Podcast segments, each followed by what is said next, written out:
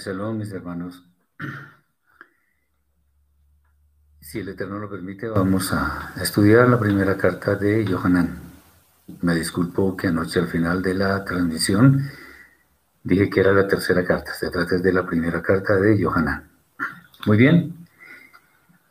Dentro de las cartas, de todas las cartas que elaboraron los Shaliachim, o sea, los enviados de Yeshua, en las cuales se hacen exhortaciones, por lo general, a comunidades enteras, surge esta, que es algo diferente, en el sentido de que lo que en ella está escrito es una serie de consejos a la gran comunidad de creyentes en Yeshua el Mashiach, sin consideraciones particulares de ubicación.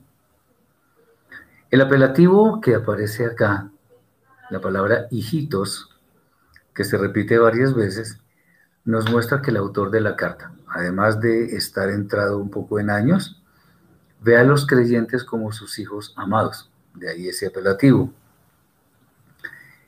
eh, para los cuales, para esos creyentes, quiere lo mejor, razón por la cual el tono de esta carta es bastante paternal.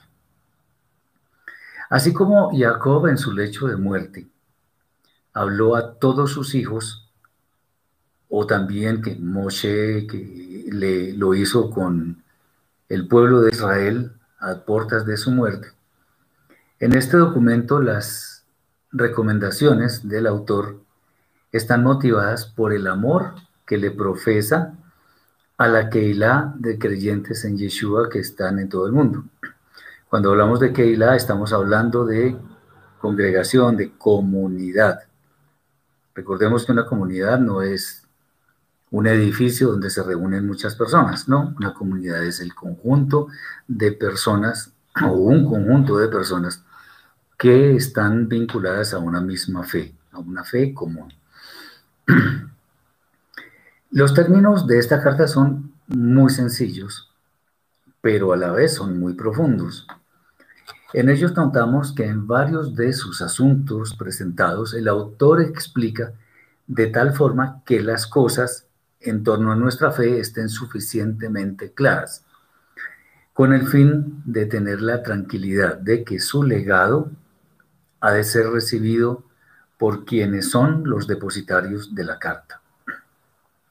En resumen, este hermoso documento nos exhorta a permanecer en nuestra fe, de manera que tengamos la seguridad de estar al amparo del Eterno obviamente si nuestra voluntad es cumplir con sus mandamientos. Por ello es que el lenguaje utilizado acá es de muy fácil comprensión, con el fin de que todas las cosas aquí descritas se conviertan en conocimiento que debemos adoptar para que no desviemos, no, que no nos desviemos de nuestra fe. Y aprovecho la oportunidad para agradecer a las personas que normalmente están conectadas eh, que han creído en, en estas enseñanzas que transmitimos. Y espero que no solamente sean de bendición para sus vidas, sino que además de alguna forma las puedan multiplicar, no saliendo a predicar o alguna cosa así, sino más bien que las afiancemos primero en nuestra propia vida y después tengamos argumentos suficientes para poder con mansedumbre defender la fe que, nos, que todos estamos eh, profesando. Muy bien. Vamos, sin más preámbulo, al capítulo 1, versículos 1 al 10, y leemos así. Declaramos lo que existía desde un principio, que hemos oído y visto con nuestros ojos, lo que contemplamos y palparon nuestras manos acerca de la palabra de vida de la vida que fue manifestada, y hemos visto y damos solemne confesión de ella, y os anunciamos la vida eterna, la cual estaba en el Padre y nos fue revelada. Os anunciamos pues lo que hemos visto y oído para que también vosotros tengáis unión con nosotros, pues nuestra unión es con el Padre y con su Hijo, Yeshua Mashiach. Y estas cosas las escribimos para que nuestro común gozo sea completo. Este es el mensaje que hemos oído de él y os anunciamos. Elohim es luz y en él no hay tiniebla de clase alguna. Si dijéramos que estamos unidos a él y andamos en tinieblas, estamos mintiendo y no practicamos la verdad. Pero si andamos en luz, como Él está en luz, tenemos comunión unos con otros. Y la sangre de Yeshua, su Hijo, nos limpia de todo pecado intencional. Si dijéramos que no hemos pecado intencionalmente, nos engañamos a nosotros mismos y la verdad no está en nosotros. Si confesamos nuestros pecados, Él es fiel y justo para perdonarnos los pecados voluntarios y limpiarnos de toda maldad. Si dijéramos que no hemos pecado, le hacemos mentiroso y su palabra no está en nosotros. Bien, Johanan nos dice que todo lo que habla es acerca de las cosas que él ha visto desde un comienzo, dejando un testimonio de que todas sus palabras son fieles y verdaderas. Más que porque él mismo lo dice, es por el hecho de que si las comparamos con lo que dicen los demás Talmidim de Yeshua, los demás discípulos, veremos que sí son apegadas a las enseñanzas del Santo Maestro. El primer gran mensaje que nos escribe Yohanan es que Elohim, el verdadero, es luz y no tinieblas. Esto significa que siempre que acudamos a meditar en su santa Torah o las palabras de sus enviados, vamos a encontrar luz para nuestra vida. Por tanto, no se trata de que digamos que estamos unidos a Él, sino que lo demostremos con nuestras acciones. Andar en luz entonces es una forma de vida centrada en la voluntad del Eterno, la cual nos impulsa a tener comunión unos con otros de manera que la obra expiatoria de Yeshua sí tenga efecto para perdonar nuestros pecados intencionales. Nadie puede decir de sí mismo que no ha pecado intencionalmente, pero si confesamos sinceramente nuestros pecados al Eterno, Él ha de perdonarnos y limpiarnos. Decir que no hemos pecado es lo mismo que actuar como si la palabra del Eterno no estuviera en nosotros. Eh, Nelson dice, muchas gracias por su enseñanza, necesito contactarme con usted, provea un número de WhatsApp o Messenger cuando pueda, por favor. Les recomiendo a mis hermanas, que normalmente son las que están pendientes, que le den el correo a mi hermano, exactamente, gracias a y, y ahí podemos hablar. Muy bien. Hay, hay que ver algo interesante en estas palabras de Johanan, y es que insiste mucho en los pecados intencionales. Bueno, es que realmente Yeshua vino a expiar los pecados intencionales, porque los otros recordemos que era con animales, porque son, son pecados por error, por ignorancia, etc. Bien, para más explicación de esto, bueno, lo podemos dar, existen videos sobre este asunto y los podemos hablar después, pero tengamos en cuenta que siempre se habla con Yeshua de los pecados intencionales. Bien, vamos ahora al capítulo 2, versículos 1 al 6. Hijitos míos, estas cosas os escribo para que no violéis la Torah. Pero si alguno ha transgredido, abogado tenemos para con el Padre a Yeshua Amashiach Asadik, el justo. Y él es la expiación de nuestros pecados intencionales y no solamente por los, por los nuestros, sino por los de todo el mundo. Solamente guardando los mandamientos entenderemos que lo hemos conocido así. El que dice, yo he conocido eso, pero no guarda sus mandamientos, es mentiroso y la verdad no está en él. Pero el que obedece su Torah, es, en este es verdaderamente, en este verdaderamente se ha perfeccionado el amor de Elohim. Por eso conocemos que estamos unidos al Mashiach. El que dice que está unido a él debe andar como él anduvo. Muy bien. una, una primera anotación que es bueno hacer es que cuando dice que Él es la expiación de nuestros pecados intencionales, y no solamente por los nuestros, sino por los de todo el mundo. ¿Esto qué quiere decir? Entendamos que en los textos sagrados, tanto en la Torah, los profetas, los escritos, como en la Brida Hadasha, no podemos asumir cosas que supuestamente han de suceder en forma automática. Aquí no hay nada automático.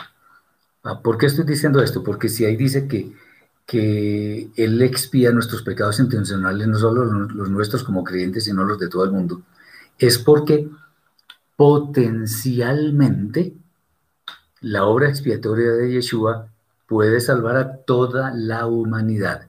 Pero volvemos a insistir en algo que hemos dicho reiteradamente, y es que ni la sangre de Yeshua tiene poder, ni Yeshua mismo tiene el poder de salvarnos, porque Yeshua no salva.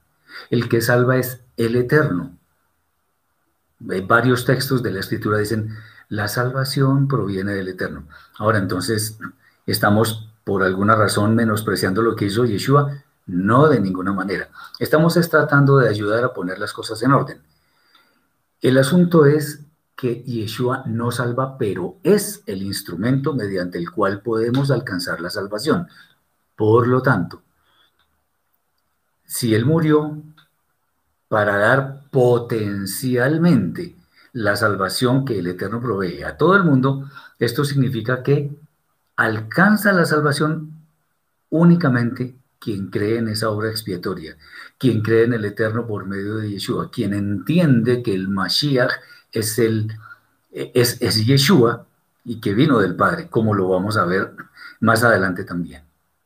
Entonces, en últimas, como resumen, la salvación está disponible para todo el mundo. Pero se salvan quienes aceptan esa salvación actuando en la forma que el Eterno ha demandado. No es que, claro, Yeshua murió por toda la, por toda la humanidad, pero su muerte, su obra expiatoria, su obra salvífica, solamente tiene efecto en los que hacen Teshuvah, en los que creen en su obra expiatoria, en los que afirman en, en su alma que Yeshua es el Mashiach que viene del Eterno. De otra manera no, porque como dice por ahí, que si, que si yo digo que, que tengo la fe en, en, Yeshua, en el Eterno también, pero no actúo como, como actuaba Yeshua, entonces estoy mintiendo y por lo tanto la salvación no es para mí. Muy bien. Las exhortaciones que nos hace Yohanan en esta carta tienen como un primer propósito que no violemos la Torah. Pero si por causa de nuestras debilidades pecamos de alguna forma, tenemos el maravilloso recurso de acudir a Yeshua como nuestro abogado. Entonces, eh, el asunto es que tenemos el recurso, o sea, estaríamos pensando que hay, o sea, mejor dicho, estamos pensando que el Eterno tiene esa posibilidad de que nosotros nos salvemos porque Él había destinado a Yeshua desde el comienzo de su creación.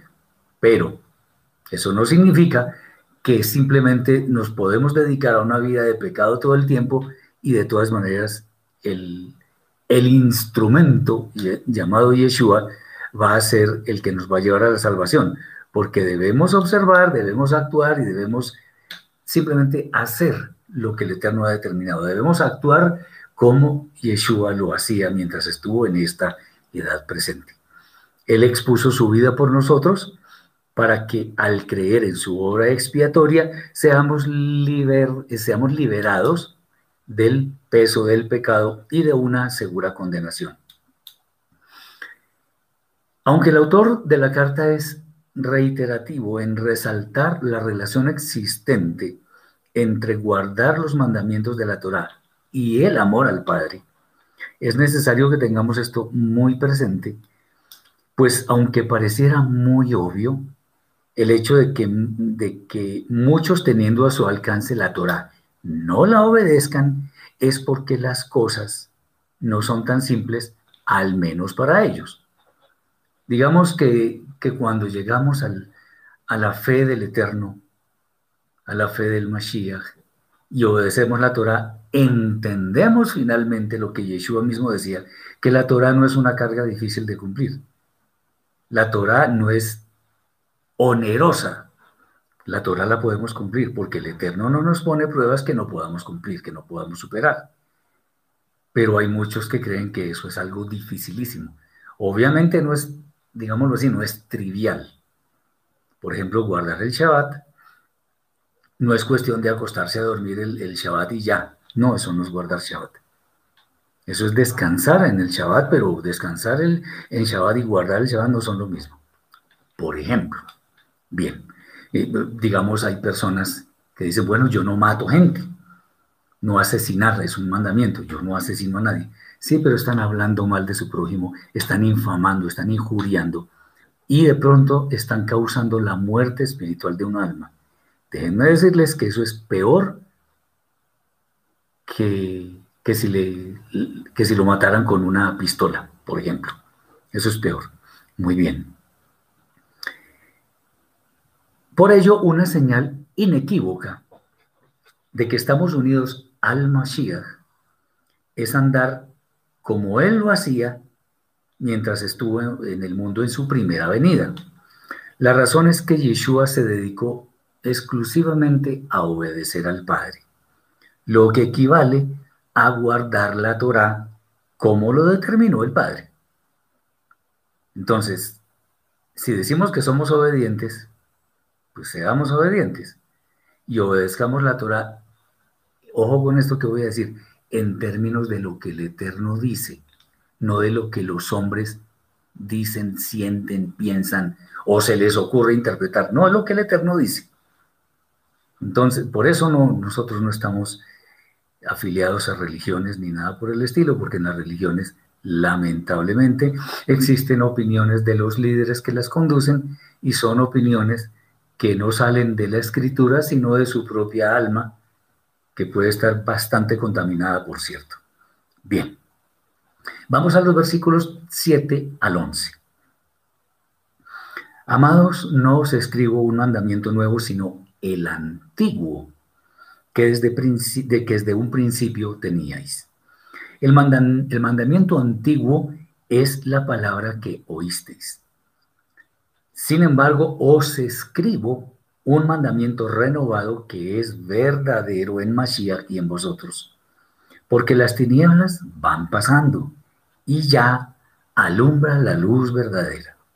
El que dice estar en luz y odia a su hermano, está en tinieblas.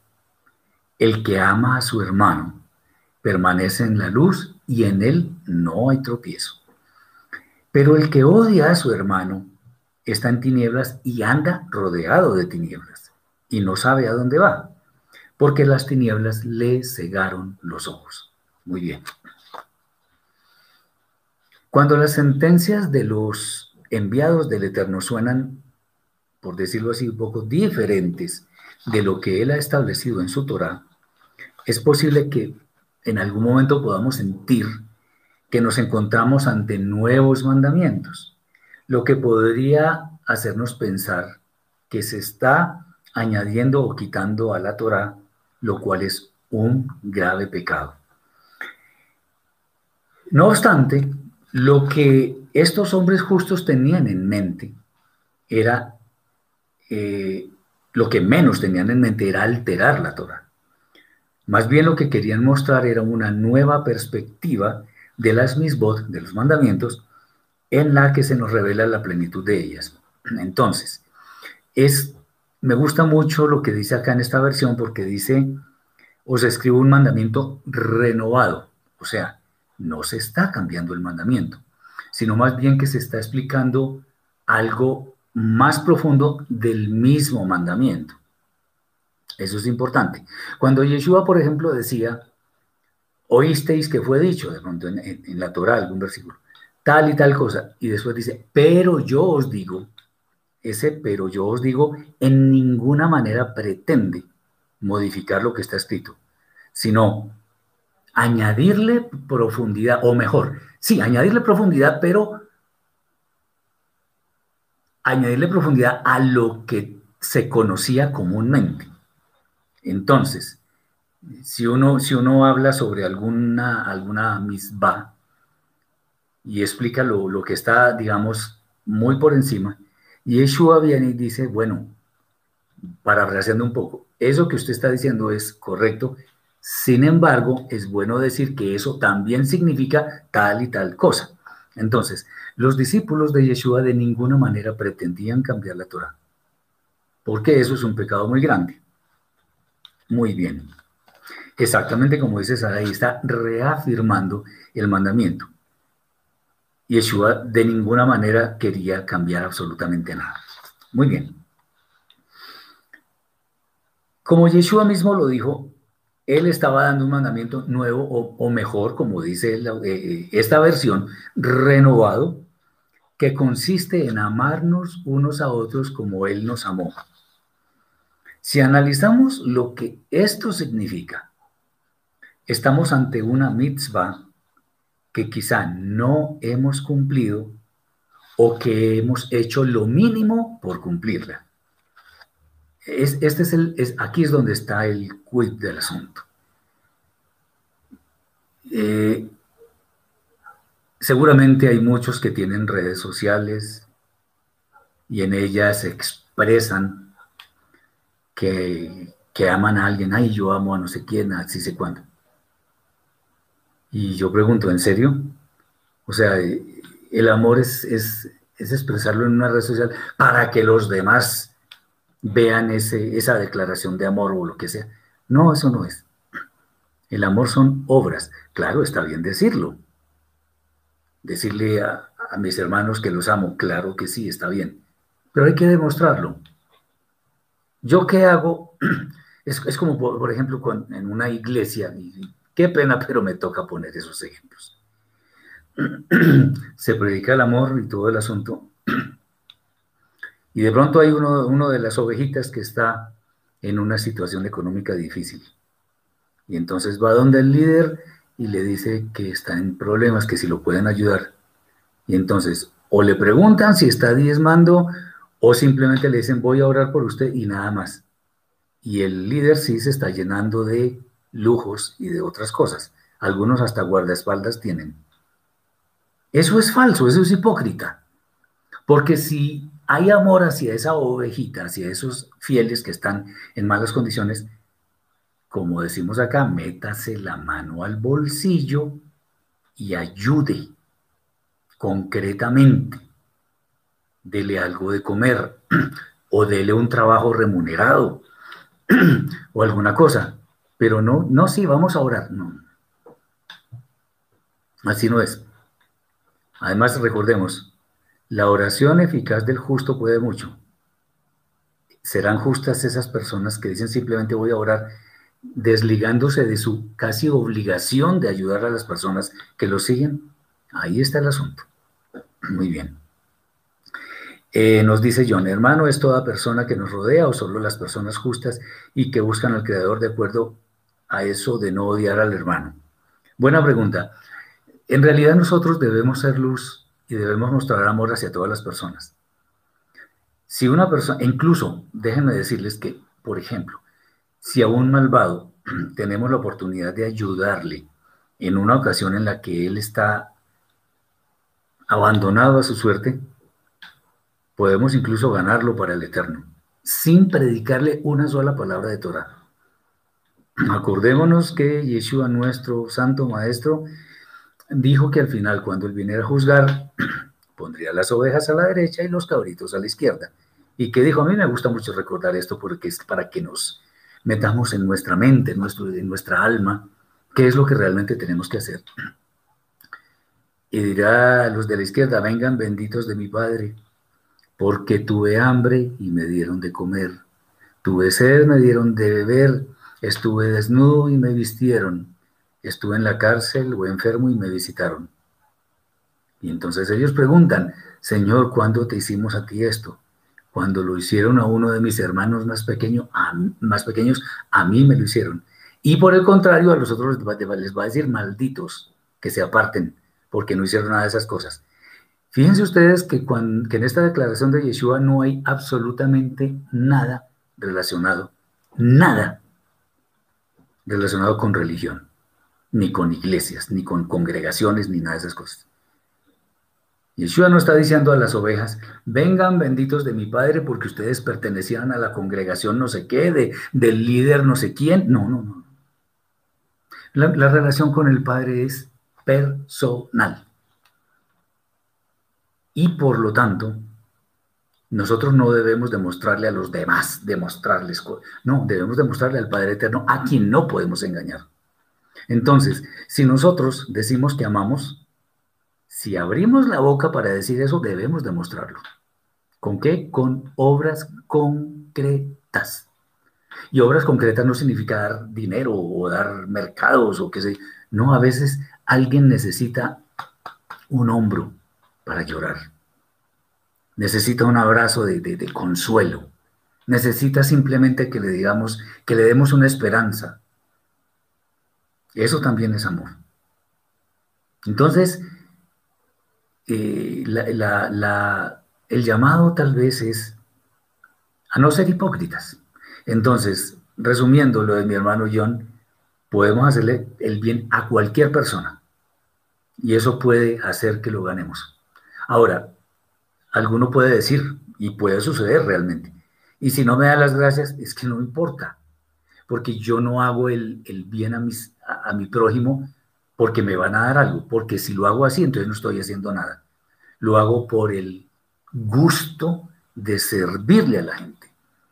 Lo hago por el amor que le tengo al Eterno. Además, recordemos otra vez cuando Yeshua dice, cuando, cuando las ovejas le dicen al maestro, ¿cuándo hicimos por ti esto?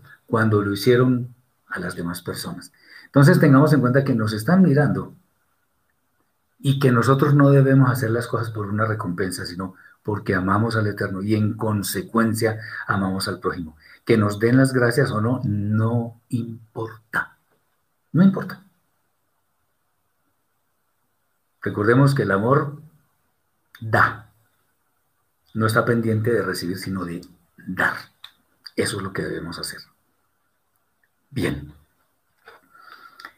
Ah, al mirar un, un poco la, la obra expiatoria de nuestro Mashiach, en la cual literalmente dio su vida por nosotros, entonces sin duda nos hemos, nos daremos cuenta que ese amor no lo hemos expresado hacia nuestros hermanos. Pues no es que tengamos que morir por todo el mundo, ni más faltaba, pero es, o sea, no, no se trata solamente de decir palabras con un cariño muy especial, como lo estaba diciendo hace un momento, sino más bien revelar ese amor con obras. Que alguien necesita algo y yo tengo la oportunidad de ayudarle, no debo ni pensarlo, le ayudo y punto. Nada más, eso es lo que debemos hacer, estar prestos. De tal manera que lo que nosotros eh, predicamos, eso también estamos haciendo. Eso es amor. Yeshua dijo que nadie más, que nadie tiene más amor que este, el que da su vida por sus amigos. Eso lo dijo él. No se trata de que por cualquier cosa estemos dispuestos a ofrecer nuestras vidas, no es eso, pero sí mostrar que verdaderamente amamos a nuestros hermanos, dedicándoles todo lo mejor que hay en nuestro ser. Y esto primeramente con nuestra propia familia. Por el contrario, quien odia al hermano realmente no está en la luz, puesto que la luz es amor. De manera que quien no practica el amor está en tinieblas. Esto significa que el amor del Eterno y de Yeshua están ausentes de su alma. O sea, en realidad la Torah es amor, que tiene leyes, eh, decretos, ordenanzas. Sí, claro. ¿Por qué?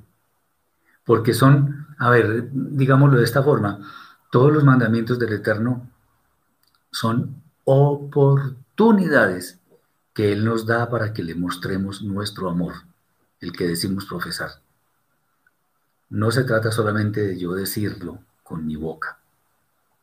Es más importante demostrarlo con mis hechos. Bien. Vamos a los versículos 12 al 17. Estamos en el capítulo 2 de la primera carta de Johanán. Os escribo, hijitos, otra vez la palabra hijitos, porque los pecados intencionales os han sido perdonados por su nombre. Os escribo, padres, porque habéis conocido al que es desde un principio. Os escribo, jóvenes, porque habéis vencido al maligno. Os he escrito, hijitos, porque habéis conocido al Padre. Os he escrito, jóvenes, porque sois fuertes y la Torah de Elohim es obedecida por vosotros y habéis vencido al maligno. No améis lo mundano, ni las cosas mundanas de esta edad presente. Si alguno ama lo mundano, el amor del Padre no está en él. Porque todo lo que hay en esta edad presente, el deseo de la carne y el deseo de los ojos, los apetitos desordenados del Yetzer la mala inclinación, no provienen del Padre, sino de lo mundano. Y esta edad presente se pasa y sus deseos, pero el que hace la voluntad de Elohim permanece para siempre. Muy bien. Como se puede ver, es constante en Yohanan su preocupación porque quienes le escuchan conserven su relación con el Eterno. Esto se comprende cuando somos apegados a la Torá y la guardamos fielmente. Que se diga que hemos vencido al maligno es porque el pecado ya no tiene poder sobre nosotros. Aunque podemos pecar en algún momento, esto ya no es nuestra forma de vida. el pecado ya no es nuestra forma de vida, como antes de conocer al Eterno, a su Mashiach si lo era. Sabiendo que los ofrecimientos del mundo son vanos y que conducen a un bienestar exclusivamente pasajero, Yohanan nos anima a no amar a lo que el mundo quiere darnos. La razón es que amar lo mundano equivale a no tener el amor del Padre en nosotros. Todo lo que el mundo ofrece está relacionado con nuestras pasiones que en algún momento se pueden desbordar lo cual está absolutamente en contravía con la voluntad del Eterno bendito sea. Es bueno saber que todo lo que existe en esta edad presente ha de pasar. Eso sí, es, es que está escrito. Habrá cielos nuevos, nueva tierra. Todo va a pasar y no va a quedar recuerdo. Pero quien hace la voluntad celestial es quien ha de permanecer para siempre. Acordémonos otra vez, hay un versículo, una frase bellísima que está escrita en la Torah. no en la Torah, sino en los demás escritos, que, bueno, es inspirado. Dice Sadik y Esod Olam, que significa el justo permanece para siempre. Y además se puede leer de otra forma que también es cierto. El justo es el fundamento del mundo Yeshua está vivo. Él sostiene esta edad presente. Siempre han existido sadikim justos que han sostenido el mundo. Entonces el justo permanece para siempre y lo dice varias veces la escritura. Entonces tendremos buen cuidado de poner atención a esto que dice la escritura porque eso nos atañe a nosotros. Aquí vienen eh, unos tres versículos que me gustan muchísimo y que vamos a, mirar con detenimiento. Los versículos 18 al 20. Dicen así, hijitos míos, hemos entrado en los días del fin y así como por Torah oral, bueno, así lo dice este autor, oísteis que el falso Mashiach viene, así han surgido ahora muchos falsos Mashiach, por lo cual sabemos que es la hora postrera salieron de nosotros, pero no eran de nuestro partido, porque si hubieran sido de los nuestros, habrían permanecido con nosotros, pero salieron, salieron para que se manifestase que no todos son de los nuestros. Pero vosotros tenéis la unción del Akadosh, del Santo, para distinguir entre los hombres. Bueno, esto es supremamente interesante. ¿Por qué? Porque este texto refleja una realidad que día a día se repite, y esto no, no solamente ahora, sino de tiempos atrás. Además de que existen muchísimas personas que se han proclamado como el Mashiach, hasta documentales ha habido de ellos, sus maquinaciones caen rápidamente porque sus credenciales no los respaldan para cumplir ese rol, el rol de Mashiach. Esta situación nos revela que la hora del fin se acerca más y más. Pero peor aún es el hecho de que muchos dicen, según la misma fe que, que muchos dicen seguir la misma fe que profesamos nosotros. Esto es la fe obediente en el Eterno y su Torah por medio del Mashiach Yeshua. Pero ocurre algo interesante y es que en algún momento se retiran mostrando con ello la falsedad de la fe que dicen profesar. No necesariamente cuando alguien se retira de una comunidad es porque esa persona sea una apóstata o qué sé yo, porque de pronto la comunidad es la que está en, en errores y eso lo podemos ver. Muchos de nosotros, por no decir que todos, nos hemos retirado de comunidades que han estado en grasos errores de interpretación y cuyas enseñanzas lo que hacen es destruir nuestra fe aunque se cumple este versículo de que no todos son de nosotros, esto, esta salida es para bien. Pero aquí estamos hablando de aquellos que, supuestamente profesando una fe sana, se retiran.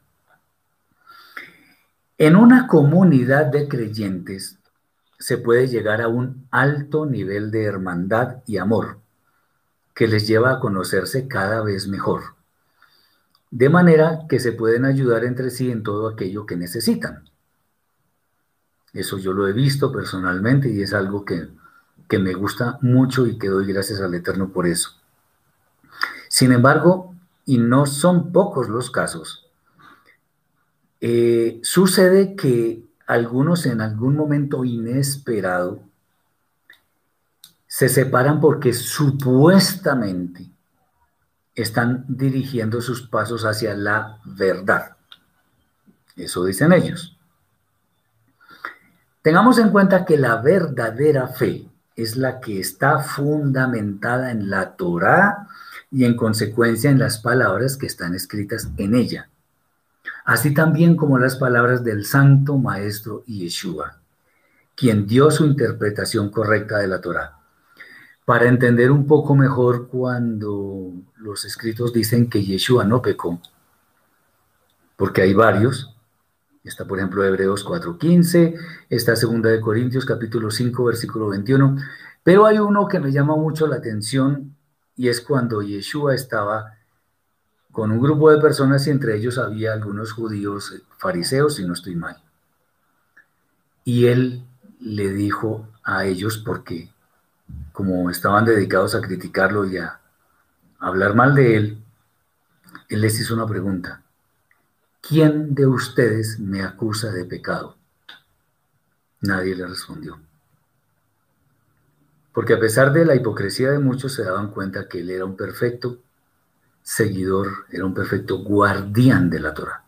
Entonces, la fe verdadera es la que la que predica Yeshua, la que está en la Torah, que es lo mismo que dice Yeshua. Muy bien. Es necesario poner entonces en relieve esta situación, pues de hecho es muy común la deserción de esta fe, especialmente entre quienes desprecian a Yeshua y se van a militar en las filas del judaísmo rabínico atendiendo más a las palabras de los rabinos que a las de la misma Torá. Esto lo digo con conocimiento de causa. Esto es así. Lo he visto muchísimo, lamentablemente por, por lo demás. Y Yeshua dijo una frase muy contundente que es, yo soy el camino y la verdad y la vida. Nadie viene al Padre sino por mí. Eso está en, la, en, el, el Evangelio de Yohanan, capítulo 14, versículo 6. Esta sentencia, de hecho, no es, no es una frase orgullosa ni pretenciosa, no, es la verdad. Es la verdad. ¿Cómo sabemos esto? Bueno, porque todas las palabras que, que dijo Yeshua son totalmente fieles a lo que está escrito en la Torah. Adicionalmente, y esto es algo que a mí me causa, me causa terror. Fíjense lo que dice él. Esto lo dice en, en Mateo. Él sentenció algo y es que el que lo, confiese a él delante de los hombres, él lo confesará delante del Padre que está en los cielos pero el que lo niegue delante de los hombres, él también lo negará delante del Padre que está en los cielos. Esas palabras son casi una lápida para quienes niegan a Yeshua. Eh, esto es terrible porque Yeshua es el, perfecto representante del Padre. Y si él dice que él va a negar a quienes lo nieguen a él, a Yeshua, pues estamos hablando de algo muy serio muy serio en realidad.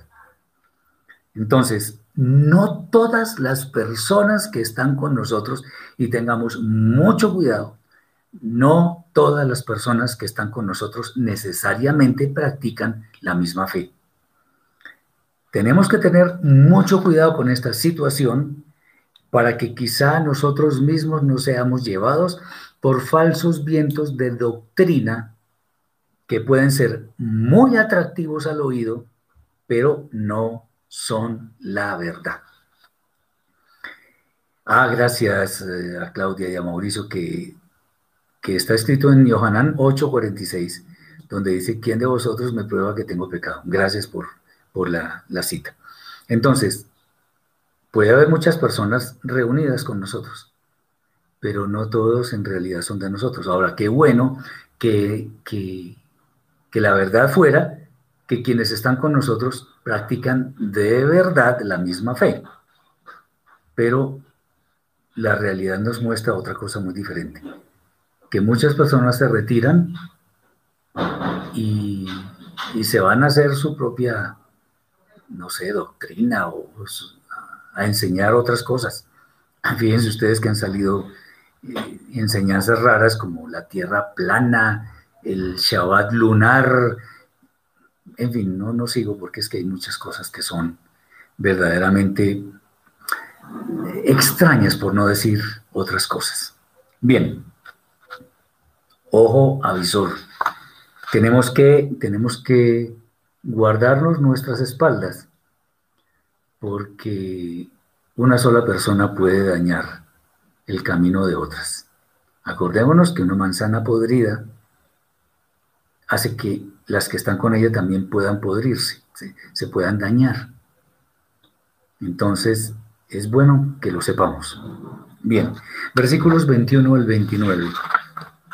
No os escribí esto porque ignoréis la verdad, sino porque la sabéis y porque ninguna mentira procede de la verdad.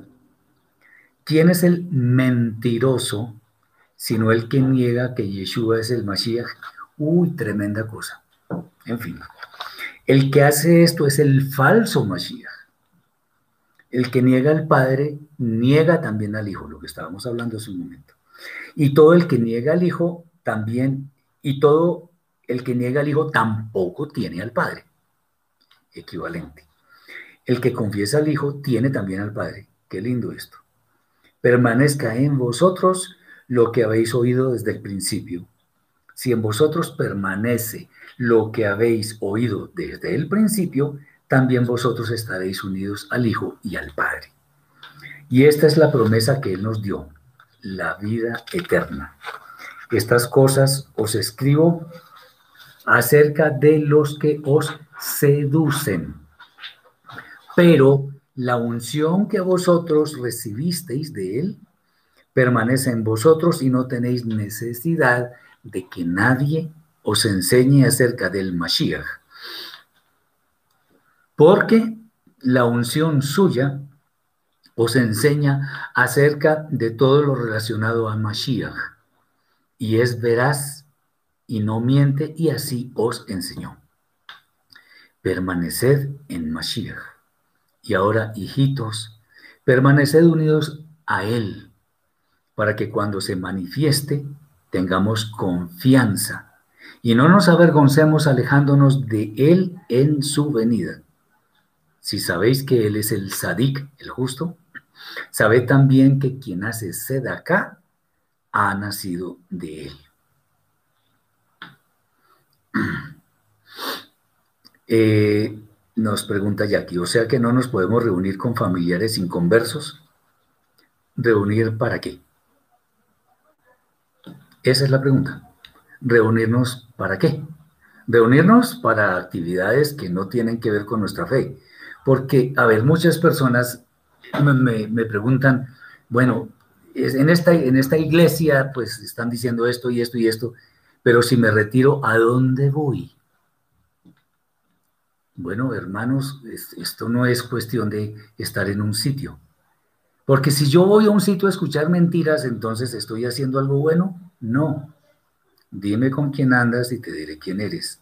Debemos ser y parecer. Entonces, reunirnos con familiares es bueno, pero no para actividades de nuestra fe, porque para actividades de nuestra fe, pues no estamos profesando o no estamos recorriendo mejor el mismo camino. Entonces, que los familiares van a la iglesia católica o que van al, a no sé dónde, yo personalmente no lo hago. Y yo los amo verdaderamente, los amo a mi familia, a mis papás, a mis hermanos, pero pues ellos, si practican estas cosas, ok. De hecho, yo ya les he hablado, pero pues, ¿qué se puede hacer? Entonces, ¿cuál es el tema? Reunirnos para otras cosas, pero no para, para hablar de la escritura, porque si me van a hablar de vírgenes, de trinidades, de dispensaciones, no estoy haciendo nada, estoy perdiendo el tiempo porque no estoy aprendiendo. Ahora, eso se puede volver tan reiterativo que entonces de pronto puede llegar un momento, Hasbe Shalom, que así ocurre, que, que de pronto yo diga, pues sí, esta gente como que tiene razón, y empiece a hacerle, perdón por la palabra, coqueteos a esa fe. Tengamos mucho cuidado. Dice Carla, reunidos sí, pero no para compartir lo que está en contra de la Torah. Exacto, exacto. Ahora, el asunto es que si a mí me piden, por ejemplo, que hable de algún asunto de la escritura, eso es diferente, porque yo sí voy a hablar de eso. Y voy a hablar lo que está escrito, y especialmente lo escrito en el idioma original hebreo. Y pues eso nadie lo puede contradecir. Y si hay alguien que contradice eso, pues entonces hay que decirle, bueno, entonces hable con el Eterno porque yo no escribí eso. Hable con él, que él es el que escribió, él es el autor. Y lo escribió en hebreo. Normalmente eso no tiene forma de que lo de que contiendan sobre eso porque la inmensa mayoría de las personas no saben qué es el hebreo. Y esto lo digo no para ufanarnos de conocimiento en ninguna manera, sino para que entiendan que están hablando de lo que no conocen. Es simplemente eso. Roger dice juntos pero no revueltos. Bueno, en cierta forma es así. Muy bien. Ah, sí, es a cenar, Mari. Claro, por supuesto. Es más, no, es una oportunidad para nosotros con nuestro ejemplo mostrarles cosas sin estar predicando. Claro, por supuesto. En esta pandemia, pues obviamente no hay mucha oportunidad, pero yo con, mis, con mi familia me reúno con, con alguna frecuencia, claro, por supuesto, y me gozo con ellos. Nos reímos, gozamos, hablamos de muchos temas. No hablamos del tema de, de nuestra fe porque, porque ahí vamos a tener alguna dificultad. No, claro, a cenar, por supuesto, por supuesto. De hecho, en mi caso, y eso sí es bueno decirlo, ellos saben que yo no como cerdo y algunas otras cosas. Es, más, me, preparan a veces, no siempre, porque pues a veces la comida es, es kosher, es perfecta para todos. A veces me preparan a mí cosas diferentes que sí se pueden comer. ¿Por qué? Porque me aman y me respetan. Y saben que cuando yo digo eso no es para menospreciarlos ni no, yo sigo esta fe. Y es la fe del Eterno en su Torah, bueno, perfecto. Pero sí, claro, si nos podemos reunir para ese tipo de cosas. Es más, de hecho, voy a decir algo bien interesante, es recomendable, porque entonces tenemos la oportunidad de alguna forma de dar ejemplo en algo, sin estar predicando. Ese es, ese es el tema. Entonces, claro, por supuesto que sí. Además es nuestra familia, es nuestra sangre. Entonces, qué bueno poder compartir con ellos. Además, recordemos que Yeshua dijo antes de irse, en Hechos 1.8, dice, y me seréis testigos en Jerusalén, en Yehudá, en Shomron y hasta lo último de la tierra. O sea que nosotros tenemos que ser testigos de el Mashiach en cualquier parte. En la plaza de mercado, en el, en el centro comercial, en todas partes. Acordémonos que Yeshua dijo, pidiéndole al Eterno, le dijo, no te pido que los quites del mundo, sino que los guardes del mal. Entonces vamos a estar permanentemente expuestos en un escenario donde se practica el mal, pero nosotros somos luz para mostrar que el bien existe y que va a prevalecer, sin necesidad de predicar con nuestra boca, sino con nuestro ejemplo. Espero que esto sí ya, eh, digamos, eh, haga más claras las cosas. Porque no podemos menospreciar a nadie. No, eso no lo podemos hacer. Como lo he dicho tantas veces y lo vuelvo a afirmar. Hay personas católicas, cristianas o qué sé yo, que son más bondadosas que nosotros. Uy, les garantizo eso. Hay personas que hacen Torah sin tener ni idea que están haciendo Torah, pero tienen un alma tan bondadosa, tan colaboradora, tan misericordiosa, que uno dice, wow, qué bueno copiarle a esa persona. Y no están enseñando Torah porque no tienen ni idea, pero su alma es un alma pura que hace el bien a los demás. Entonces, ese es el punto. Bien. Vamos ahora al, Ah, bueno, finalizar porque no hemos comentado estos, estos versículos. Quien niega a Yeshua como el Mashiach eh, o quiere ponerse en su lugar, ojo con eso, es un mentiroso. De nuevo viene a colación la estrecha relación entre el Padre y Yeshua, pues quien niega al Padre por extensión niega al Mashiach, y quien niega al Hijo también niega al Padre. Así también quien confiesa a Yeshua tiene al Padre. Eh, dice Onaida, yo tengo invitados para mañana a almorzar una familia contraria a mi fe y perfecto, muy bien, no hay ningún problema con eso. Yohanan nos dice que la promesa del Padre, que, no, que el Padre nos dio es la vida eterna. ¿Qué mejor promesa que esa? Por lo tanto, debemos estar atentos a que ninguna doctrina extraña a la Torah nos seduzca. Al permanecer en Mashiach, esto es, haciendo lo que él hizo, eh, cuando él venga de nuevo, sin duda no vamos a ser avergonzados. Vamos ahora al capítulo 3 y, vamos de una vez al versículo 4, versículo que he citado en un número gigante de veces, muy, muchas veces. Todo aquel que practica el pecado vive violando la Torah, porque el pecado es infracción o violación de la Torah. Esta es quizá, bueno, para mí, puede que otras personas tengan alguna mejor y perfecto, me parece muy bien. Pero para mí esta es la mejor definición, o, al menos la definición más clara que existe en toda la escritura acerca de lo que significa el pecado. Ah, bueno, aquí dice Rafaela, ¿y lo que enseñan en la Kabbalah es bíblico? Hay un problema con eso de la Kabbalah. Y es que si tú te pones a, a, revisar quiénes son los autores y las conferencias que dan y todo aquello, enseñan Kabbalah, pero la Torah no aparece nunca. Entonces ese tipo de Kabbalah que yo la llamo Kabbalah, para mí no es buena. Pero cuando la Kabbalah, que significa recepción, viene acompañada de la Torah, es santa. De hecho, es bueno decir que la Kabbalah en realidad eh, se refiere mucho a los escritos que subyacen, o mejor, a las enseñanzas, o, o sí, escritos que subyacen dentro de lo que yo veo literalmente. Entonces, por ejemplo, cuando yo veo el primer versículo de la escritura, Elohim et estoy viendo algo.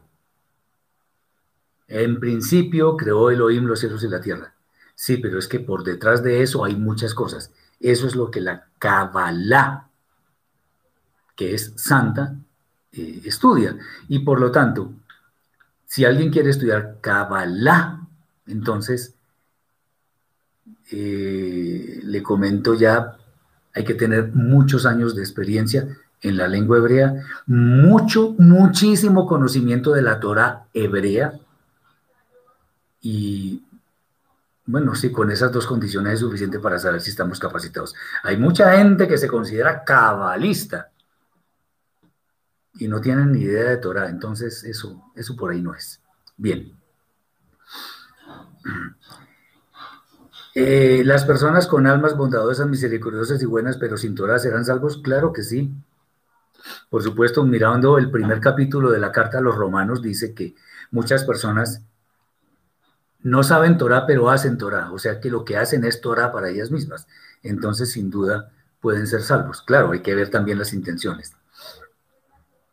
Que si Yeshua fue cabalista, pues no hay que decir que él fue cabalista. Él fue un sabio, profundo conocedor de la escritura. Pero tildarlo de cabalista, o llamarlo cabalista mejor, es reducir a muy poco la gran sabiduría que él tenía, o que tiene, porque él está vivo. Entonces, no podemos llamar que es cabalista simplemente porque de pronto tenía algunos secretos, pero sin duda hoy en día sería el más grande cabalista, pero no estaría, no estaría interesado en enseñar cabalá, sino enseñar Torah, que es lo que el Eterno quiere que aprendamos. Bien. Eh, entonces, todo lo que sea violación de la Torah, o sea, hacer lo contrario a lo que ella dice, es pecado. Pecado es ir contra la voluntad del Eterno, ojo con lo que voy a decir, consciente o inconscientemente. Así que sin mayores explicaciones adicionales, el pecado entraña todo aquello, pequeño o grande, que se oponga a lo establecido en la Torah. Un breve resumen, muy cortico, de cómo podemos pecar se puede ver así. Hacer lo que el Eterno ha ordenado no hacer.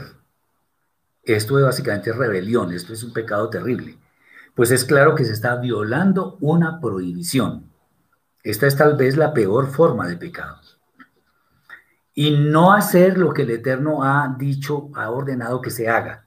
Esto también es pecado. Sin embargo, a veces por duda, más que por rebelión, se puede actuar en esta dirección. No obstante, constituye una falta ante el Eterno. De hecho, en el judaísmo, y a mí me gusta eso que dicen, que es más grave pecar en torno a lo que son los pecados de prohibición, o sea, de no hacer, que pecar en lo que hay que hacer. Jesús dice, ¿cuál es la diferencia entre la Kabbalah y Torah? No, es que son, dos cosas distintísimas. La Torah es la palabra del Eterno que escribió en hebreo ah, originalmente y que se la dio a Moshe. Esa es la Torah. La Kabbalah es todo aquello que está inmerso dentro de esos escritos. Pero Kabbalah y Torah no, se puede decir que son la misma cosa, porque muchas veces uno puede ver, ah, enseñanzas, inclusive hay un gran documento o una colección de documentos que se llama el Zohar, que tiene, es el, digamos, el tratado de Kabbalah por excelencia. Todas son las cosas ocultas, incluso alegóricas, nada de lo que hay ahí es verdad en sí mismo, sino que lo que está ahí esconde verdades atrás. Y si uno no tiene conocimiento de la Torah y de la lengua hebrea, mejor ni estudie Kabbalah porque no la va a entender. De hecho, ese es mi consejo cuando me preguntan que si es bueno estudiar Kabbalah. Pues cada uno puede hacer de su vida lo que quiera. Pero yo, con mucho amor, les aconsejo, no lo hagan. Si no tienen años de recorrido en el estudio de la Torah, años de recorrido en el estudio de la lengua hebrea. Mejor no nos metamos en problemas. Bien. Entonces, No hacer lo que el Eterno dice que no hagamos, eso es gravísimo, eso es rebelión. No hacer lo que el Eterno dice que hagamos, bueno, también es, es, pecado, pero no es tan grave, porque a veces, como les digo, por duda de pronto, yo digo, uy, ¿será que esto sí? ¿Será que esto no? En fin. Del texto de Devarim, capítulo 13, versículo 1, eh, Deuteronomio 13.1 y en las Biblias cristianas 12.32, vemos que a la Torá no se le puede añadir nada. ¿Qué dice ese versículo? Cuidarás de hacer todo lo que yo te mando. No añadirás, no añadirás a ello ni de ello quitarás. O sea, cuando nosotros le añadimos a la Torah o le quitamos, en la práctica lo que estamos haciendo es poner nuestra propia sabiduría por encima de la del Eterno. Entonces, por ejemplo, me perdonan si de pronto hablo mucho de esto, pero, toca decirlo. Cuando se habla de que el famoso versículo no cocerás o no cocinarás el cabrito en la leche de su madre, que en realidad eso significa no comer carnes rojas con lácteos, Déjenme decirles que eso es una abominación porque ahí no, en la Torah no existe ninguna prohibición de comer carnes rojas con lácteos. Que médicamente se haya probado que no es conveniente para el cuerpo, eso es otra cosa, pero el Eterno no lo ha prohibido. Entonces no digamos lo que no está escrito. Carla dice, ¿la Torah fue cambiada de lo escrito en piedra al corazón de cada persona? Esa es una pregunta muy interesante y les voy a decir por qué. Porque resulta que el famoso nuevo pacto, o mejor pacto renovado, y lo voy a leer, que está en Jeremías capítulo 31, versículos 31 al 34, lo voy a leer y va, vamos a... Ahí está la respuesta. Miremos lo que está escrito, lo que dice Irmeyahu 31, versículos 31 al 34. Dice así. Vamos a leer el versículo 33 y 34, que es el que dice directamente, dice, pero este es el pacto, bueno, en el, en el 31 dice, aquí vienen días que dice el Eterno en los cuales haré pacto nuevo, nuevo pacto o, pacto renovado. Y en el versículo 33, pero este es el pacto que haré con la casa de Israel después de aquellos días, dice el Eterno. Dos puntos. Lo que voy a decir es el nuevo pacto. Daré mi Torah en su mente y, y la escribiré en su corazón y yo seré a ellos por Elohim y ellos me serán por pueblo. Ese es el nuevo pacto. Entonces, ¿qué significa eso? De acuerdo con la, pregunta que hace mi hermana Carla, lo que está diciendo, esos textos que después se repiten en Hebreos capítulo 8, versículos 8 al 12, ¿qué es lo que está diciendo? Daré mi Torah en su mente, o sea, la misma Torah, la misma Torah que fue escrita en piedra, ahora va a estar en nuestra mente y en nuestro corazón. ¿Qué significa eso? Que el nuevo pacto no cambia la Torah, la cambia de lugar. Ahora antes estaba escrita ya en piedra, lejos, ahora está acá y acá. Eso es el nuevo pacto. Entonces no es que la Torah se cambie, sino se traslada de lugar, ahora está más cercana a nosotros para que podamos cumplirla. Por ejemplo, también el libro de Barim, Deuteronomio, dice el Eterno, que, que la Torah está en nuestra boca y en nuestro corazón para que podamos cumplirla. O sea, para que no tengamos excusas para decir que es muy difícil, que no la conocía, que, que eso está por allá lejos. No, está aquí. Entonces, eso es lo que significa. Entonces, la Torah no fue cambiada porque la Torah sigue siendo exactamente la misma, solo que ahora ya no está en la piedra, sino acá. Eso es. Muy bien. O sea que es como si estuviera en nuestro subconsciente, dice Roger. No, no es. Bueno, sí y no, digámoslo así, porque es que nosotros actuamos conscientemente, obedeciendo la Torah. Y no se puede desobedecer, por supuesto, esa es la idea. Que nosotros mismos nos pongamos en la tarea de meditar la Torah, guardarla suficientemente bien en nuestra alma y que esa sea nuestra forma de vida. En otra, miren, es como si nosotros fuéramos una especie de Mishkan, de tabernáculo, donde nuestra alma, eh, lo más profundo de nuestra alma es el lugar santísimo. Ahí está la Torah con sus misbot, entonces nosotros tenemos en la mente. Fíjense que el, tabernáculo, el Mishkan tenía el lugar santísimo, el lugar santo y el atrio. Eso es como los niveles de nuestra alma.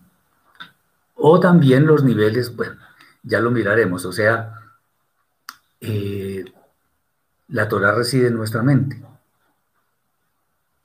La mente domina el corazón y el corazón domina lo demás. Eso es lo, interesante. Bien. Eh, dice Mari, la puso en nuestra mente y en nuestro corazón después del corbán de Yeshua. Digamos que en la práctica sí, eso fue masivo. Antes sí la tenían los grandes hombres del Eterno, los profetas la tenían, pero no era algo que se diera en forma masiva como si ahora. Recordemos que cuando sucedió el evento de, las, de, aquello que fueron como lenguas que se posaron en los Talmidim de Yeshua, ahí empezó a, a diseminarse el tema de la Rúa HaKodesh, del espíritu de santidad en los creyentes, y eso fue masivo. Y cuando tenemos el espíritu de santidad, es cuando se cumple en gran medida esa palabra de que nuestra, la Torah está en nuestra mente y en nuestro corazón. John, ¿el Zohar está relacionado directamente con el judaísmo rabínico? Sí, de allá proviene. ¿Y si, y si es así, qué necesidad tenemos de estudiar eso? Buena pregunta. Por eso es que yo siempre trato de desestimular el estudio de eso, porque las personas se van a confundir sin lugar a dudas, se van a confundir. Entonces, si quieren alguna perla del Zohar, de la Kabbalah, háganlo con un maestro. Nunca estudien eso en forma autodidacta. Si no es bueno estudiar la Torah en forma autodidacta, porque ya nos hemos dado cuenta que muchas de las cosas que antes nos enseñaban no son ciertas, ¿cuánto más un libro tan extraño como ese? Y lo mismo el, el, el Bair, el Sefer Yetzirah y otros tratados de Kabbalah. Entonces, ese es el tema. La pregunta es, muy bien, si es así, ¿qué necesidad tenemos de estudiar eso? Ninguna. Muy bien dicho, ninguna necesidad. Ok. Estamos hablando de que no debemos añadir ni quitar a lo que dice la palabra infalible y irrepetible del Eterno. El Eterno estableció la Torah, ¿por qué cambiarla? Pero cuando yo mencioné lo de la famosa sentencia de no cocinar el cabrito en la leche de su madre, recordé que muchas de esas cosas se hacen en la alhaja judía rabínica. Y esto, y, también doctrinas de otras religiones. Entonces no voy a hablar solamente del, rabinismo. Hablemos nada más de, por ejemplo, las dispensaciones de la iglesia cristiana. Eso es una mentira. Mentira absoluta. Porque ¿cómo así que el Eterno se da algunos tiempos para permitir ciertas cosas? No, no, no, no, no, no. No seamos mentirosos. El Eterno no cambia. Él es el mismo antes, hoy y siempre. Él no cambia. Su Torah no cambia. Entonces las tales dispensaciones no existen. Eso es una doctrina abominable. O la doctrina del reemplazo de Israel. Que los gentiles reemplazaron a Israel. Eso es una perversión en la escritura, porque la, porque la Torah y la Rabría Hadasha jamás dicen eso. Se están cambiando cosas simplemente porque hay unas malas traducciones, y eso también hay que decirlo, que pervierten el camino de la fe de las personas y le dañan en últimas lo que, digamos, el gran andamio de la fe que han venido construyendo durante toda una vida. Así no puede ser. Esas, esas, hay, hay muchas traducciones. Entonces mucha gente dice, bueno, entonces tengo la Reina Valera o qué sé yo, ¿y qué hacemos entonces ahora? Seguir con la Reina Valera está bien, pero ahora ya no estudiemos en forma autodidacta. Anotemos en un papel y preguntemos. No creamos que ahí está la solución porque ahí hay muchos, muchísimos errores. Bien. Muy bien, dice John, el Nuevo Pacto no es equivalente al Nuevo Testamento y esa es la confusión que, y es, al Nuevo Testamento y esa es la confusión que hay en el cristianismo. No, es que no, no existe un Nuevo Testamento. Eso no existe. Porque nada de lo que hay en la Brija ya es nuevo. Recordemos que Grandes estudiosos de la escritura han llegado a la conclusión de que aproximadamente el 70% de la Brida Hadashah corresponde a textos de la Tanaj. O sea, de nuevo no tiene absolutamente nada. Simplemente que Yeshua le dio o le renovó, digamos, el significado a muchas misbot sin quitar nada, sino dándole la nueva perspectiva y mirando las cosas en profundidad. Eso es, básicamente. Bien, ok, vamos ahora a los versículos 7 al 12 del capítulo 3. Hijitos, nadie os seduzca. El que practica la justicia es el sadik, como él es el sadik. El que viola la Torah como el estilo de vida, como un estilo de vida, procede del diablo, pues el diablo es transgresor desde el principio. Para esto fue revelado el Mashiach de Elohim, para que destruyera las obras del diablo. Todo el que es nacido de Elohim no viola la Torah, porque la simiente de Elohim permanece en él y no tiene ya deseos de pecar, porque es nacido de Elohim. En esto se manifiestan los hijos del diablo. Todo aquel que no practica acá y no ama a su hermano, no es de Elohim. Porque esta es la tradición oral que habéis recibido desde un principio, que nos amemos unos a otros. No como Caín, que era del maligno y asesinó a su hermano. ¿Y por qué lo hizo? Porque sus obras eran malas y las de su hermano según justicia.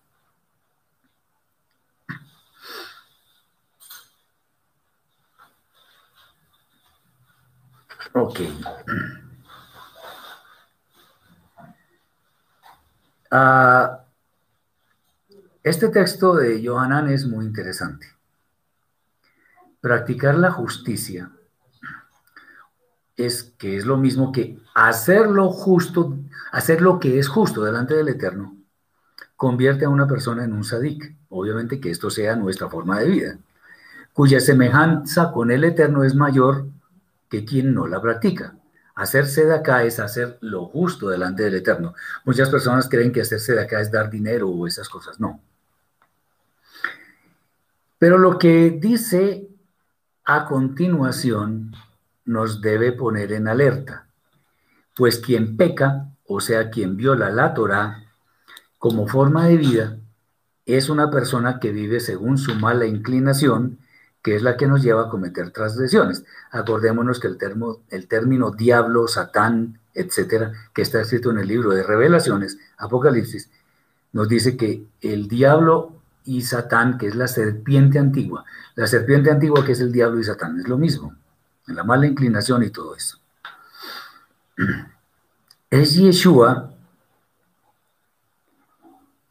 eh, quien nos hace ver que no debemos hacer malas obras, pues Él pone la Torah en su más correcta perspectiva. Por eso es que quien es nacido de Elohim, o sea, nacido de nuevo, no viola la Torah pues ahora el mayor deseo que hay en su vida es no pecar. O sea, tiene una nueva naturaleza. Es una persona nacida de nuevo. Entonces, esa naturaleza nueva es la que tiene un alma que está dispuesta simplemente a obedecer la voluntad del Eterno.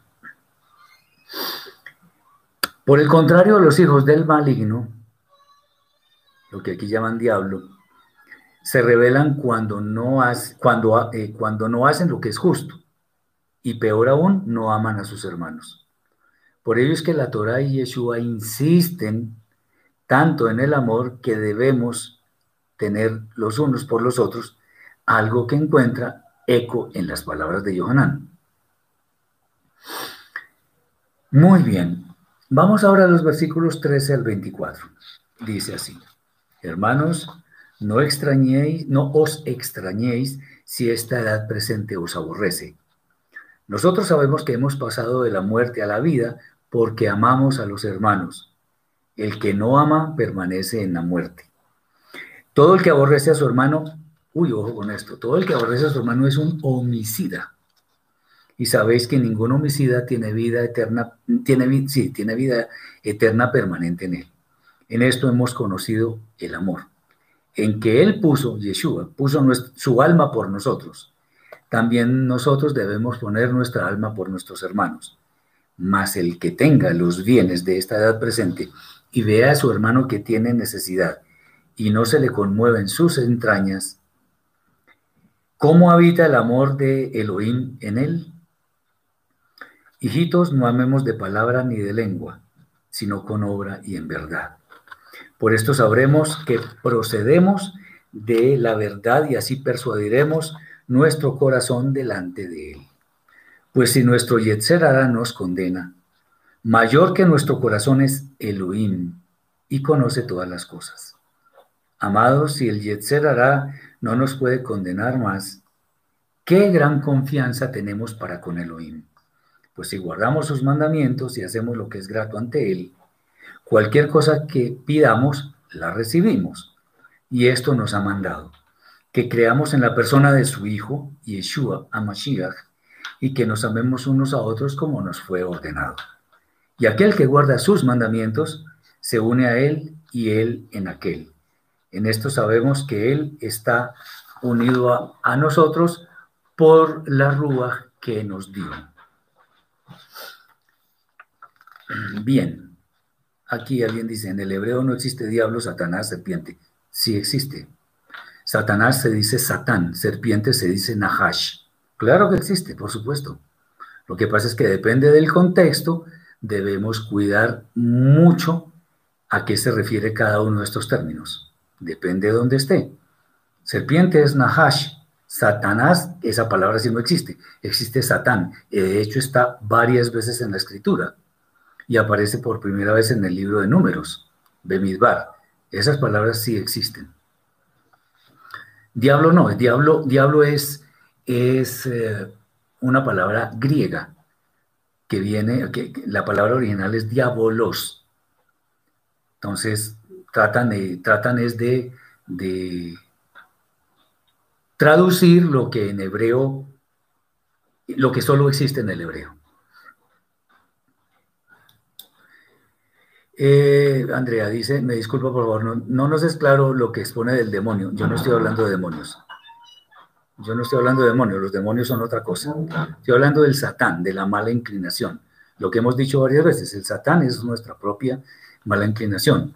Lo que, lo que está escrito en el libro de revelaciones respecto de que la serpiente antigua, que es la que estaba en el Edén, donde dice, la serpiente antigua, que es el diablo y satán, y está en dos versículos del libro de revelaciones. Eso es el Satán, nuestra propia inclinación. Entonces, cuando hablemos, o mejor, cuando se escuche hablar del maligno, el maligno es ese espíritu de maldad que existe en el mundo, causado por nuestra propia mala inclinación. Eso es básicamente. Eh, y evidentemente el Satán no es un ser, sino nuestra propia mala inclinación. Bien. Ahora lo que leemos en este texto es que no debemos extrañarnos si muchos de quienes viven en el mundo nos aborrecen. De hecho, eso es así.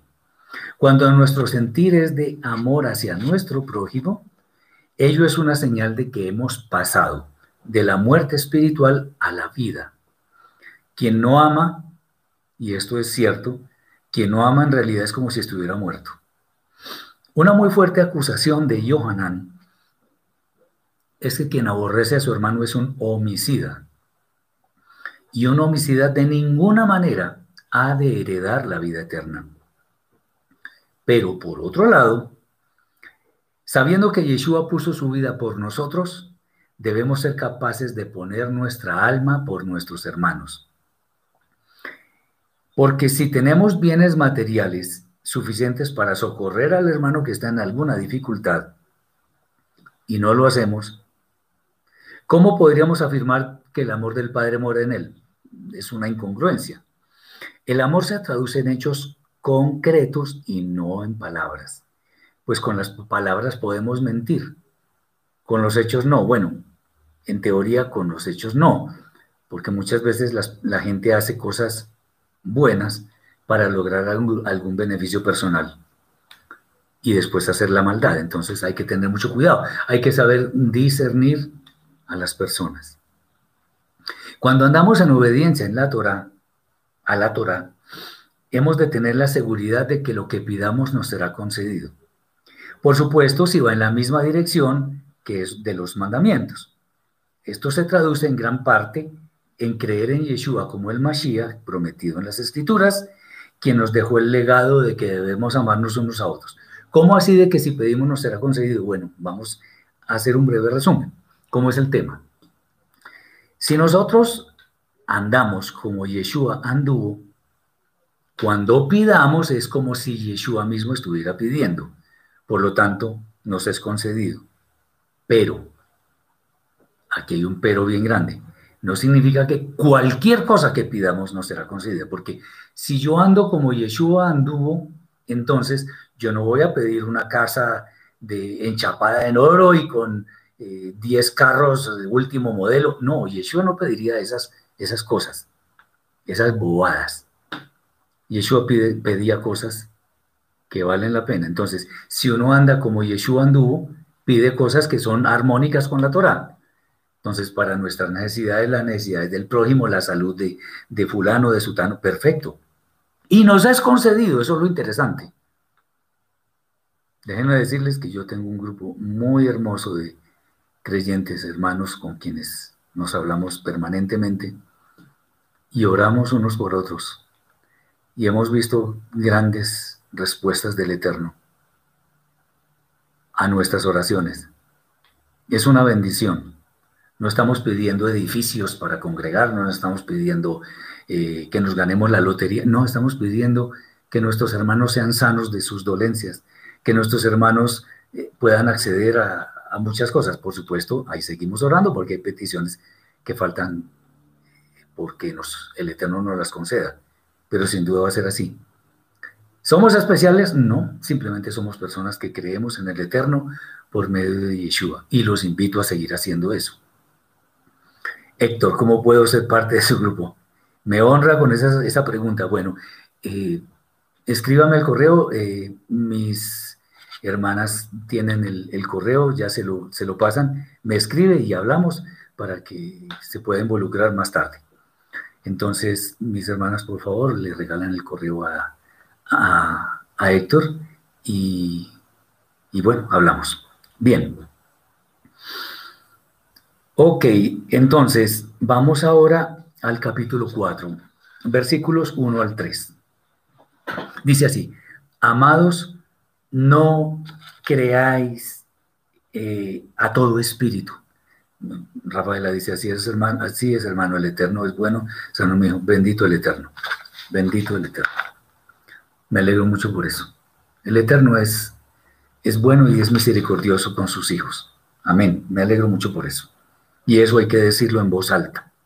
El Eterno sana. Los milagros siguen existiendo. Bien. Dice, no creáis a todo espíritu sin antes examinar eh, las escrituras para saber si son de Elohim. Porque muchos falsos profetas han salido por el mundo. En esto conoced la rúa de Elohim. Todo espíritu que confiesa que Yeshua Amashiach ha nacido como hombre de carne y hueso, procede de Elohim. ¡Ay, qué interesante esto! Y todo espíritu que no confiesa a Yeshua así, no procede de Elohim. Este es el anti-Mashiach, el cual habéis oído que viene y ya está en el mundo. Eh, Albaluz eh, Ah, mis hermanos, ahí, le, ahí dieron, Mari dio el, correo, me puedes escribir por ahí y ahí estamos, empezamos a hablar. Bien, eh, Jorge Humberto, si somos, si somos especiales porque nuestro nivel de conciencia ya está más elevado que el resto del mundo. Lo que pasa es que no nos gusta decir eso porque no es bueno parecer arrogantes ni pretenciosos. Más bien que sean las personas, los demás, que digan que somos especiales y no nosotros que estemos pregonando eso. Es por eso que lo digo. Bien. Ok, vale. Este texto que acabamos de leer es muy pertinente para nuestros días, pues existe una gran proliferación de falsos profetas en el mundo que manipulan con una vana palabrería.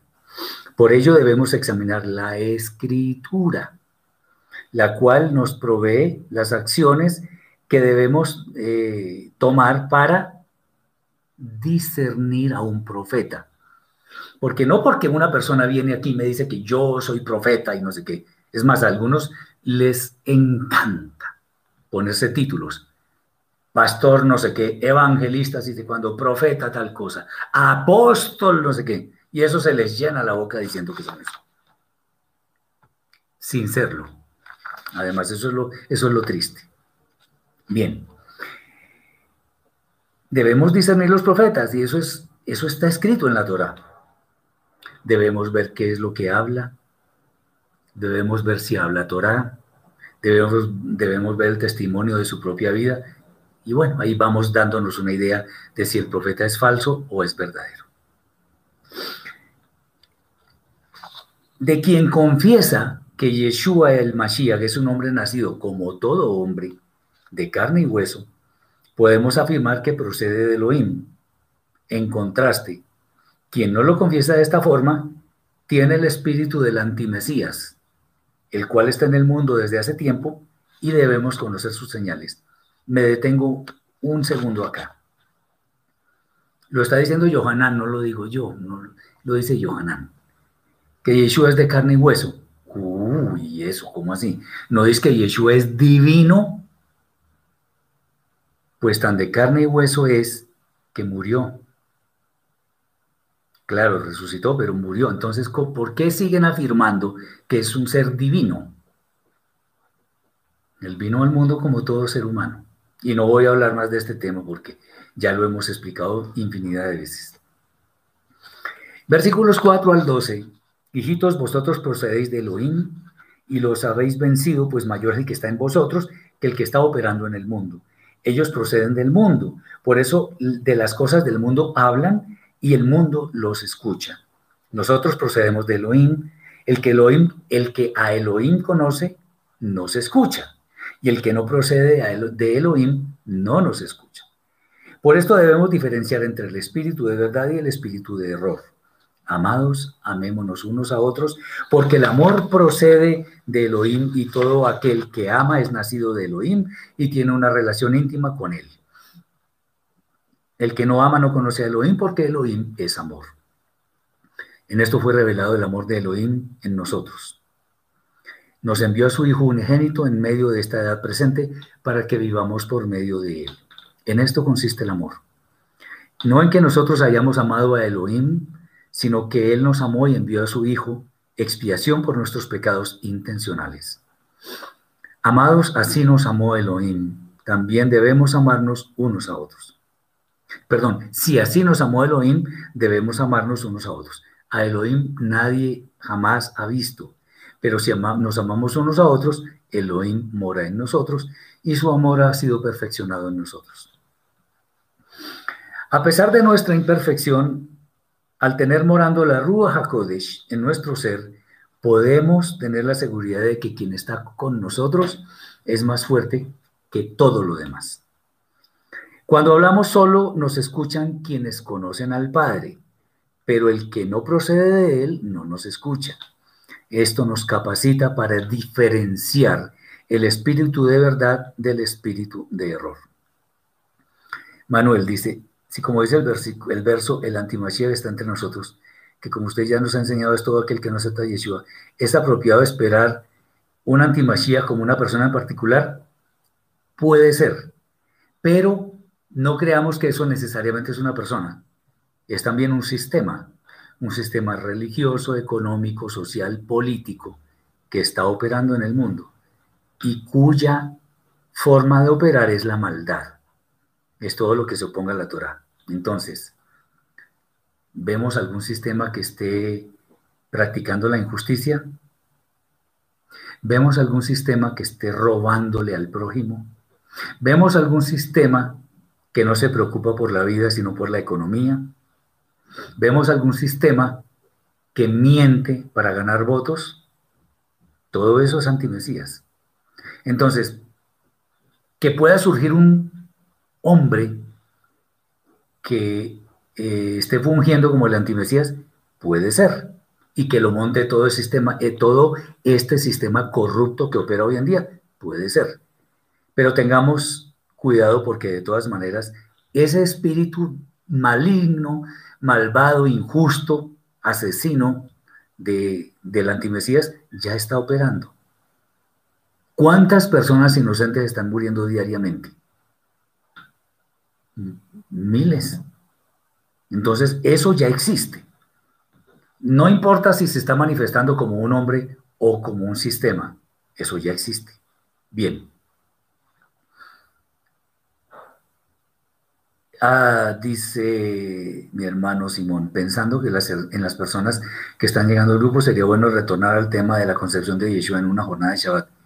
Podría ser, puede ser, vamos a mirarlo y, y lo analizaremos. Es un buen tema. Bien, gracias por la sugerencia. Bueno, ah, el amor es lo más grande que podemos dar a nuestros hermanos y ese amor es el que procede del Padre. Así que quien ama de verdad es nacido de Elohim y demuestra que tiene una relación con él. Quien no ama simplemente no procede de Elohim. O sea que si tú, mi hermano, mi hermana, amas de verdad y haces las cosas con total desprendimiento, entonces creo que eres hijo de Elohim y tienes el amor de Elohim en él. Y podemos saber con certeza que Elohim nos amó porque envió a su Hijo para expiar nuestros pecados intencionales sin que nosotros lo merezcamos. Por ello, al, haber sido salvados de una muerte segura, debemos mostrar amor por nuestros hermanos. Fuimos salvados de lo peor de lo peor. Agradezcamos haciendo el bien obedeciendo a nuestro Padre Celestial. Aunque no lo veamos, si nos amamos unos a otros, demostramos que Él mora en nosotros. Qué bendición. Y acordémonos, como está escrito en el libro de Zacarías, Zacarías, capítulo 8, versículo 23, que al final del tiempo, diez hombres de las naciones tomarán del mando a un judío. Judío entendiéndose como alguien que alaba y honra al Eterno con sus obras. Porque dice, Queremos más de eso. Queremos, porque sabemos que el Eterno está con ustedes. Bien. Dado que hay mucho más tema, vamos a pasar directamente al capítulo 5 para no hacer esto, esta sesión demasiado larga. No quiero tampoco aburrir a mis hermanos. A ver, vamos a mirar. Ah, esto me gusta. los versículos 1 al 8. Todo aquel que tiene emuna, fe, en Yeshua como Mashiach, recibe un espíritu nuevo de parte de Elohim y todo el que ama al que le entregó un espíritu nuevo, ama al que fue engendrado por él. En esto conocemos que amamos a los jueces establecidos por Elohim. Cuando amemos a Elohim y vivimos obedeciendo sus misbot, sus mandamientos. Porque este amor de Elohim es lo que nos impulsa a guardar sus misbot. Y sus misbot no son difíciles de guardar. Porque todo el que recibe un espíritu nuevo de parte de Elohim vence al Yetzerará. Y esta es la victoria que ha vencido el Yetzerará, nuestra emuna. ¿Quién es el que vence al Yetzerará sino todo el que tiene perfecta fe que Yeshua es el juez principal? Este es el que vino mediante agua y sangre, Yeshua a Mashiach.